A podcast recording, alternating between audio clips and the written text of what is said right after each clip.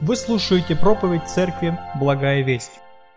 Дорогие братья и сестры, рад вас приветствовать любовью Иисуса Христа в, этот, в это последнее воскресенье уходящей весны. И мы все соскучились по лету, и хочется более устоявшейся теплой погоды – и я приношу извинения за немного подсевший мой голос, потому что я простудился.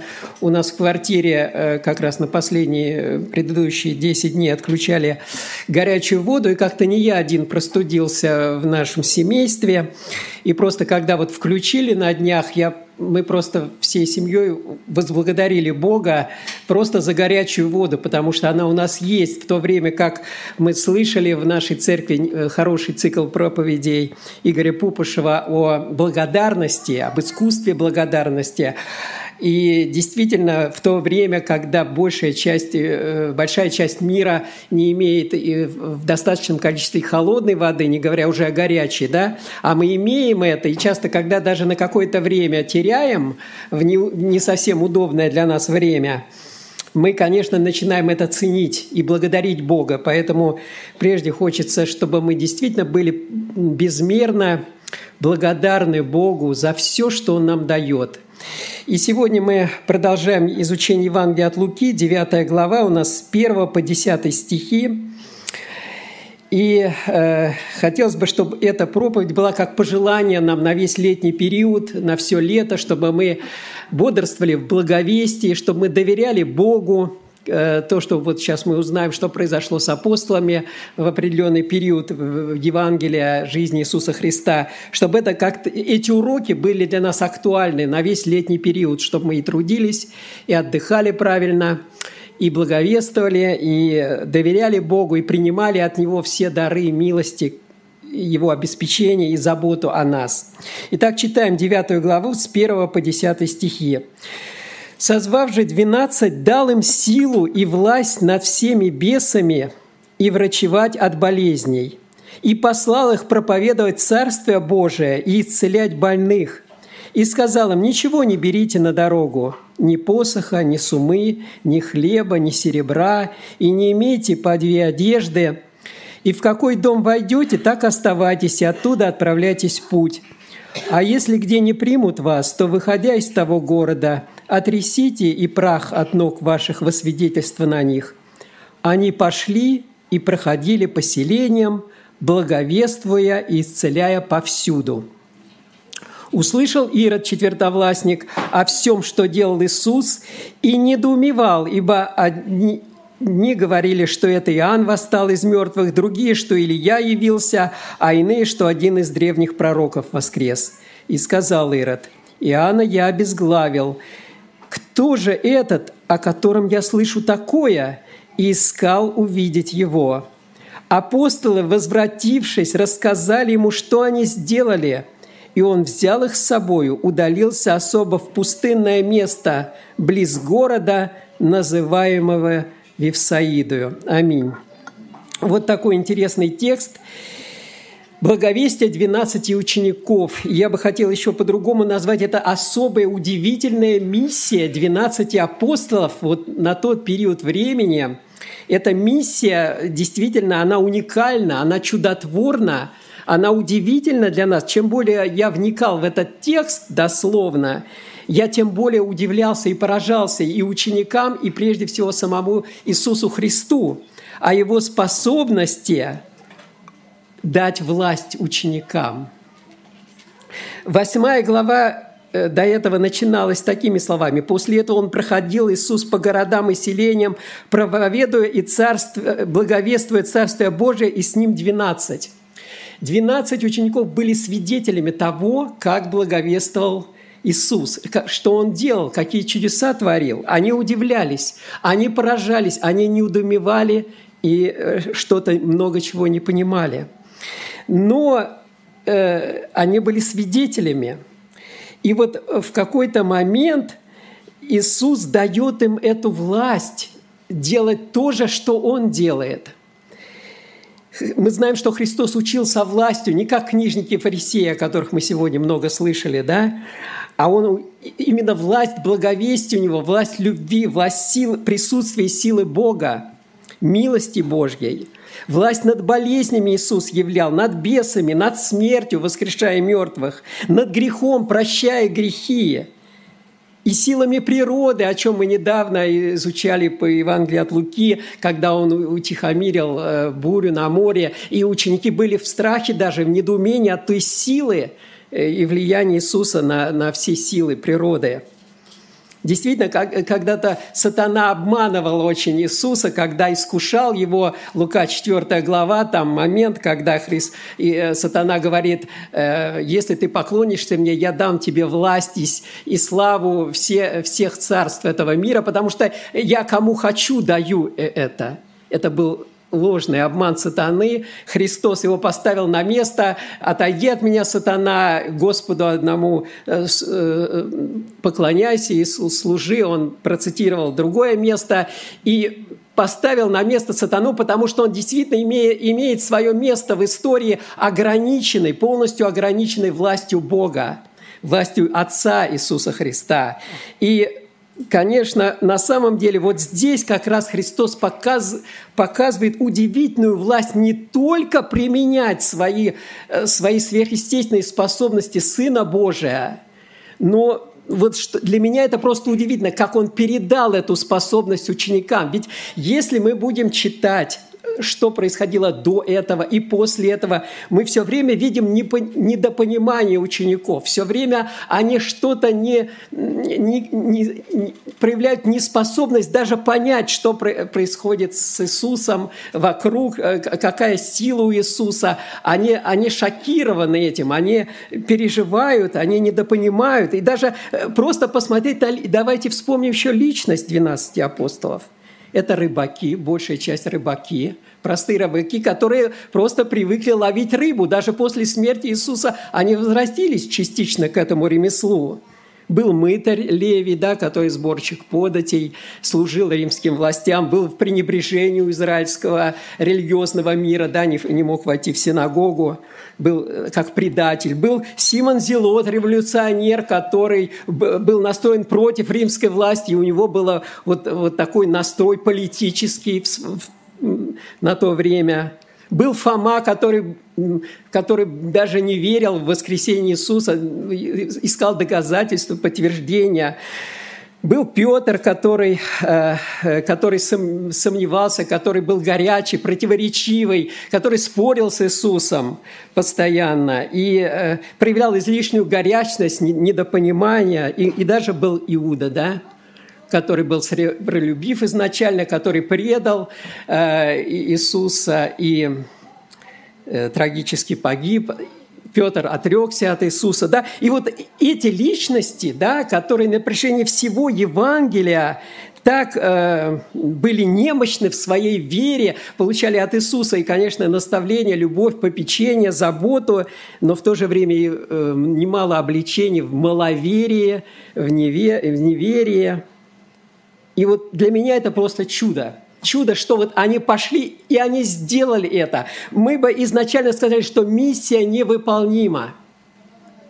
Но она оказалась выполнима, потому что Иисус был рядом, и Иисус сделал невозможное. Вот, вот то, что Иисус сделал невозможное в мире природы, когда утихомирил бурю, когда э, с, с людьми Он исцелял от самых разных болезней, Э, изгонял бесов и воскрешал мертвых, вот, вот на этом же уровне чудо, что эти 12 апостолов вот с таким характерами, с таким образом жизни до этого, с такими навыками и с такими э, чертами характера тяжелыми, трудными для Евангелия, они пошли и благовествовали, и, и, и сделали это, вот то, что Христос им поручил. Он им дал силу и власть над всеми бесами и врачевать от болезней, и послал их проповедовать Царствие Божие и исцелять больных.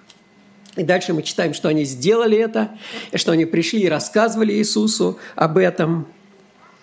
И это просто говорит о власти Иисуса, о способности. Это воодушевляет нас, потому что мы сопричастники этого. Мы, церковь, благая весть, это сопричастники того Евангелия, которое началось, а, вот особенно в, в этой главе, когда сами апостолы приняли эту часть благую, стали сопричастниками. Они проповедовали Царствие Божие, проповедовали присутствие Царя Иисуса. Это была миссия Иисуса, Мессии, да, пришел с определенной миссией в народ израильский, чтобы явить себя как Мессию. И нужно было явить это с доказательствами, с определенными э, сверхъестественными проявлениями, такими как чудеса, э, исцеление, изгнание бесов и даже воскрешение мертвых. Кстати, другой евангелист э, даже говорит, что воскрешать мертвых была дана, дана власть апостолам. И, и это, конечно, удивительно, это шокирует, вот это удивляет и воодушевляет нас, потому что, смотря на себя, может, мы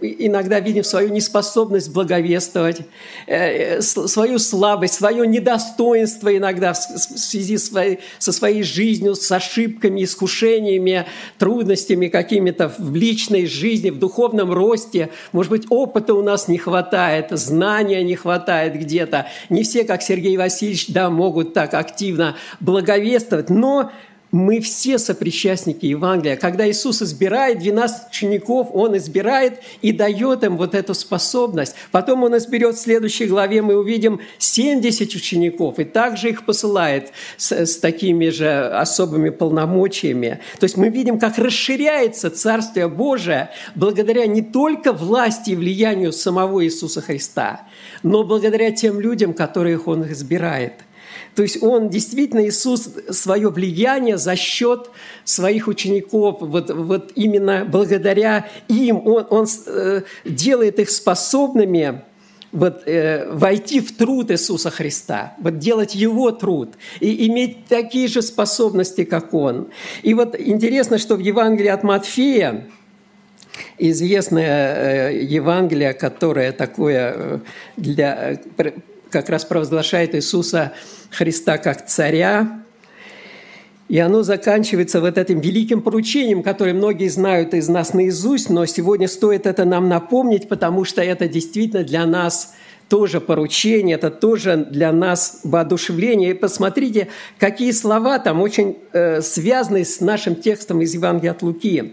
«И приблизившись, Иисус сказал им, это там 11 учеников уже, э, и э, еще к ним присоединившиеся, и Иисус говорит им, «Дана мне всякая власть на небе и на земле». Вот основной мотив этого призыва, что власть у Иисуса Христа – Итак, идите, научите все народы, крестя их во имя Отца и Сына и Святого Духа, уча их соблюдать все, что я повелел вам. И вот я с вами во все дни до скончания века. Аминь. Действительно, это великое поручение для всех нас, вот для, для всех веков и народов, потому что оно имеет двойную такую защиту Христа, что он говорит, власть у меня, вся власть у меня, и на небе, и на земле, причем всякая власть. И, и в конце он говорит, я с вами во все дни, вот само присутствие, поддержка это. Идите, идите, Дух Святой будет присутствовать, и я с вами.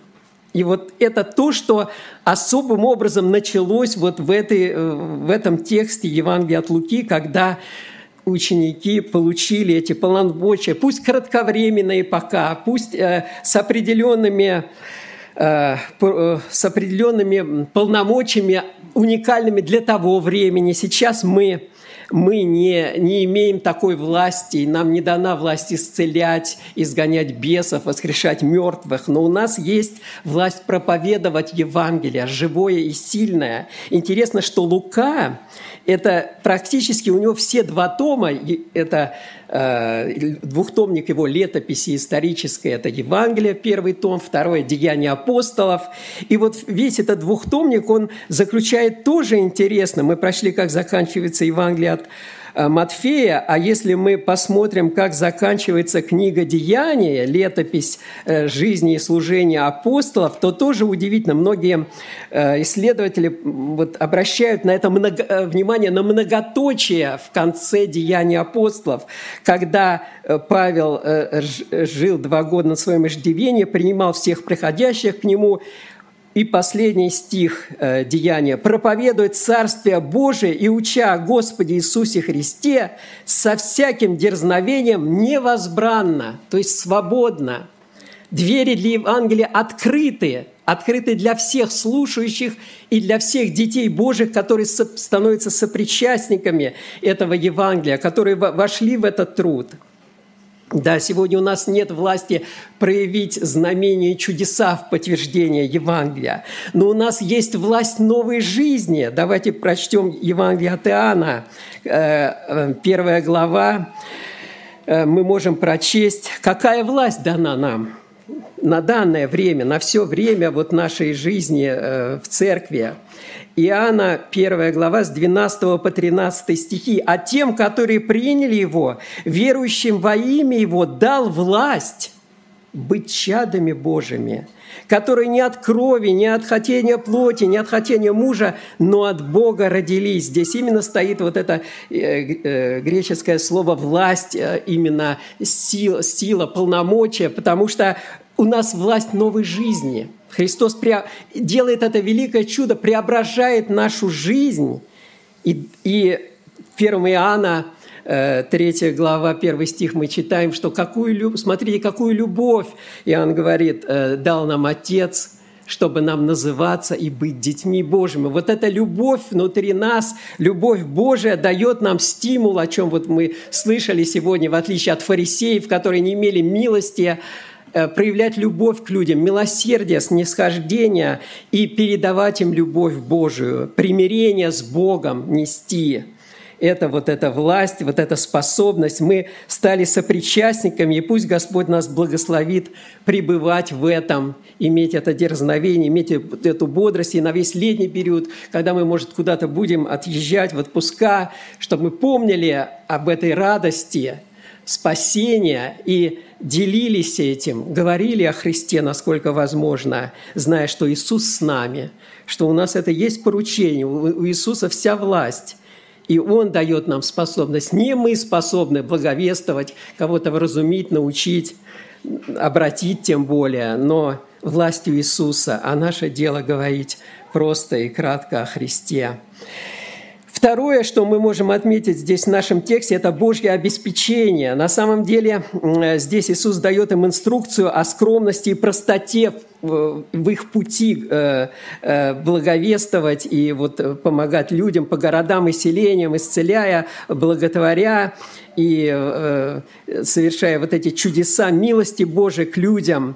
И он сказал, ничего не берите на дорогу, ни посоха, ни сумы, ни хлеба, ни серебра, и не имейте по две одежды и оставайтесь в доме, который принимают, и если не принимают, отрисите прах. Это была такая еврейская традиция у них – что когда, язы... Э, проходя по языческим местам, э, по каким-то причинам, еврей должен отрести прах с обуви в знак того, что он не сопричастен к языческому миру, потому что евреи были очень чуткими вот к сохранению себя от языческого мира, которое жило действительно в языческих грехах, вот, в полном неверии, в отвержении живого, истинного, единого Бога.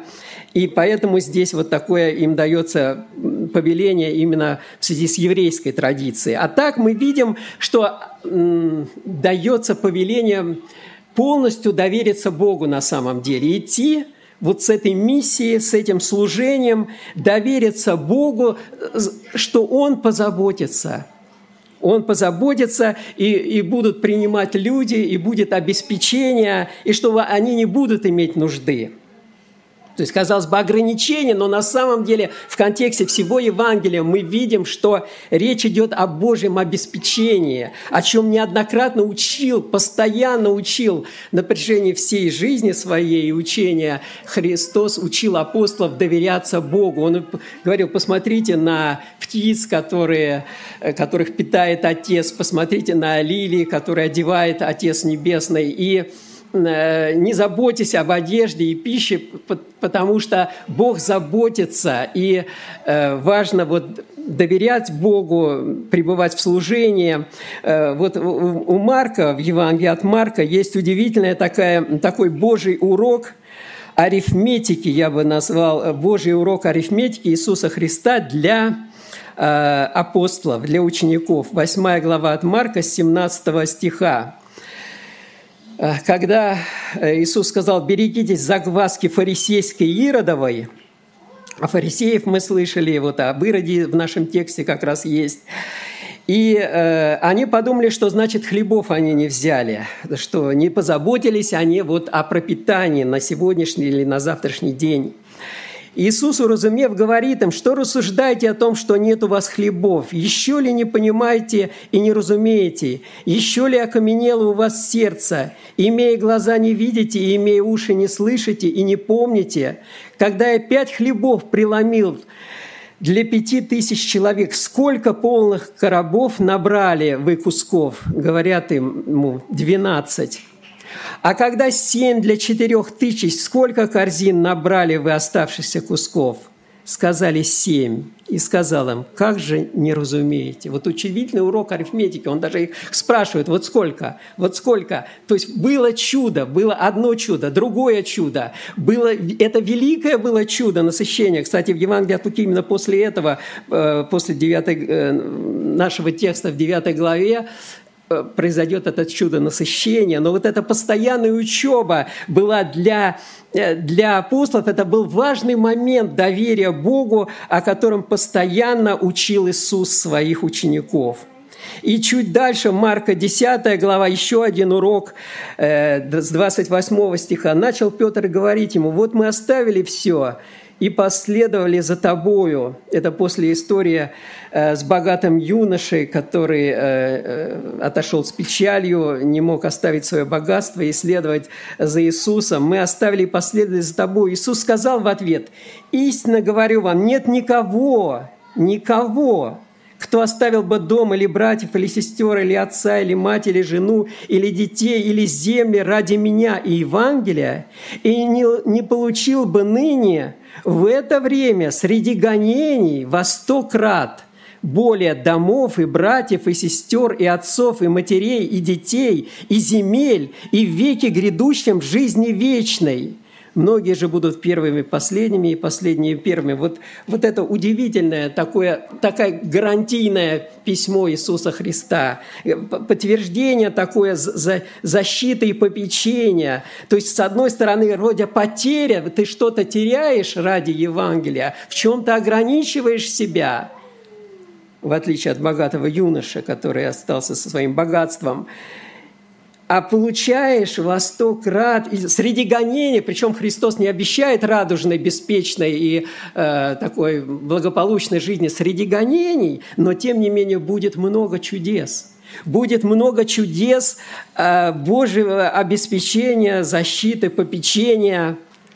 И как подтверждение у Луки э, в конце уже Евангелия, когда Иисус приближается к своей смерти крестной, в 22 главе 35, стихи, 35 стихе после слов о том, что Петр отречется, Христос еще им сказал, «Когда я посылал вас без мешка и без сумы и без обуви, имели ли вы в чем недостаток?» Еще один урок. Христос спрашивает учеников. Они отвечали, «Ни в чем» ни в чем. Дальше Христос скажет, возьмите сейчас все, что нужно, потому что Христос идет на смерть, он, и Он имеет попечение об учениках, оста, остающихся, э, и он говорит им, возьмите сейчас все, что у вас возможно под рукой. Но, но обратите внимание, он напоминает им удивительный урок, что ни в чем не, не имели нужды. То есть они сделали все, что Христос повелел. Это великое чудо, чудо исцеления, изгнания бесов, проповедь Евангелия в силе, со властью, с той же властью, которую Иисус имел. Он разделил с ними, вот делегировал полномочия свои – и не имели они нужды. Было полное обеспечение. Действительно, Господь пастырь мой, я ни в чем не буду нуждаться. Вот этот 22-й псалом, пусть он будет и для нас таким благословением, пожеланием на этот летний период, что куда бы мы ни пойдем, куда бы ни поедем, Бог с нами, Он заботится о нас. Мы пребываем Его в Слове, мы пребываем в служении. Это наша ответственность посвятить себя Богу, насколько возможно, себя, свою семью, свои способности, таланты, а Бог удивительным образом печется о нас. И дальше есть еще в нашем тексте э, маленькая темная сторона. Это э, упоминание, такая вставка об Ироде. «Услышал Ирод, четвертовластник, о всем, что делал Иисус, и недоумевал» и он, он видел, э, слышал, что народ говорит разные мнения об Иисусе, но он дум, э, думал об Иоанне, вспоминал, которого он обезглавил, и говорил, кто же этот, о котором я слышу такое? Искал увидеть его. Время сейчас нам не позволяет подробно, э, подробно остановиться, я думал, подробно расширить эту историю Ирода, потому что это семейство Иродов, династия, она всегда была в противлении – в противление э, Евангелию, противление Христу. Ирод Великий, э, э, отец этого Ирода Антипы, он, мы знаем, избил младенцев в Вифлееме. Лука, кстати, он опускает эту историю, как-то он больше вот внимания на Христе, на славе Христа, на этой радости. Он не омрачает радостью этим повествованием. Но он упоминает здесь об Ироде, который умертвил Иоанна Крестителя. Впоследствии Ирод и Пилат, я сейчас не буду зачитывать подробно эти места, есть Лука 23 глава, с 7 по 12 стих, там э, там Ирод и Иисус встречаются перед казнью Христа, перед его смертью, и Ирод ищет э, какие-то знамения, чудеса, спрашивает, Иисус молчит – Иисус молчит, так же, как Пилат встречается со Христом, Иоанна, 19 глава, с 10 по 11 стих, и Пилат говорит, что ты мне не отвечаешь? Неужели ты не знаешь, что я имею власть тебя распять или отпустить? Иисус говорит, ты не имел бы надо мной никакой власти, если бы не дано было тебе свыше. То есть это очень важный момент о власти, которая допускается Богом. Самая тяжелая власть, самая неприятная, самая противящаяся власть, тем не менее, она полностью под контролем Бога.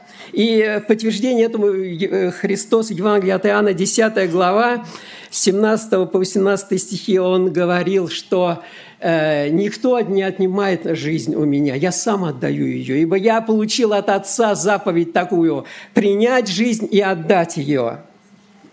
И поэтому вся династия Иродов, она была проблемной. В, Де... в Деянии 12 главы мы видим другого Ирода, уже Агриппу, это внука Ирода Великого, который поднимает э, меч на э, церковь, который убивает, э, э, убивает одного из апостолов и заключает Петра э, в темницу. Но все послужило к большей славе, потому что чудным образом Петр освобожден с великим чудом. И э, этот Ирод Агриппа э, умершлен э, ангелом, э, тоже чудотворно, когда вот всю славу он себе хотел провозгласить и, и был поражен Богом. И Хотя сама история этих иродов действительно э, плачевна, потому что они всегда были связаны с грехом, э, с властью и с противлением Евангелием. Но интересно, что в доме царей, царей э, иродов всегда были люди – спасенные евангельские э, люди, которых достигла Евангелие, которые спаслись, потому что мы читали Лука 9 глава, а 8 глава, как раз, которая начинается, что Христос проповедовал и учил по городам и селениям с 12 и с некоторыми женщинами. И как раз одна из женщин была Иоанна, жена Хуза, домоправителя Иродова. То есть в доме Ирода были люди, которые были верны Христу и любили Христа и служили Ему. А в Деянии 13 глава, первый стих мы читаем о немногих первых пророках и учителях, и там был Варнава и Симеон, называемый Нигер, и Луций Кириньянин, и Манаил, совоспитанник Ирода, четверновластника, и Савол – вот помимо Савла удивительное приобретение, трофей Евангелия, да, противник церкви, который спасен, оказался еще Манаил, совоспитанник или молочный брат, тот, который вот воспитывался рядом с Иродом. Ирод стал противником Евангелия, а Манаил стал пророком или учителем, ну, пророком и учителем, первым служителем церкви. Поэтому это еще раз воодушевление, что для Евангелия нет границ, нет уз, нет никаких, э, нет вот этих эм, дверей, замков и властных кабинетов, куда не может проникнуть Евангелие и приобрести людей к спасению. Поэтому действительно мы можем дерзновенно и смело на основе этих примеров молиться за начальство и власти, не входить никогда в политические э, вот эти споры, разногласия, потому что это не наша, это не наша часть. Наша часть – благовествовать Иисуса Христа, молиться за властей и стремиться к миру. И последнее, э, последний момент этого нашего текста это нам такое пожелание на хороший отдых, на летний, потому что в конце мы читаем, апостолы, возвратившись, рассказали ему, что они сделали, и он, взяв их с собой, удалился особо в пустынное место. Он позаботился об отдыхе, он позаботился о восстановлении сил, он учил их наедине и учил их уединяться и правильно отдыхать после тяжелого труда. И в Марка 6 глава 31 стих, там интересно сказано тоже после этих событий, там Христос говорит, идите одни в пустынное место и отдохните. То есть были моменты, когда Христос отпускал их одних, иногда Он с ними шел в пустынные места, Он учил их молиться вот этой, этой, этой тишине, учиться, может быть, на природе, вот этим всем чудесам Божьим, получать эти Божьи уроки. В общем, это забота о нас действительно всестороннее Божие. Он посылает нас на труд, с одной стороны, Господь, и дает нам посвящение, дерзновение, да, таланты, дары, и с другой стороны, Он заботится о нашем отдыхе. Поэтому пусть нас Господь благословит на все это лето и благовествовать, и трудиться, и отдыхать, и молиться о властях, быть, э, быть немножко свободными от политических, э, от политических вот этих всех э, разговоров и напряжений, которые вокруг.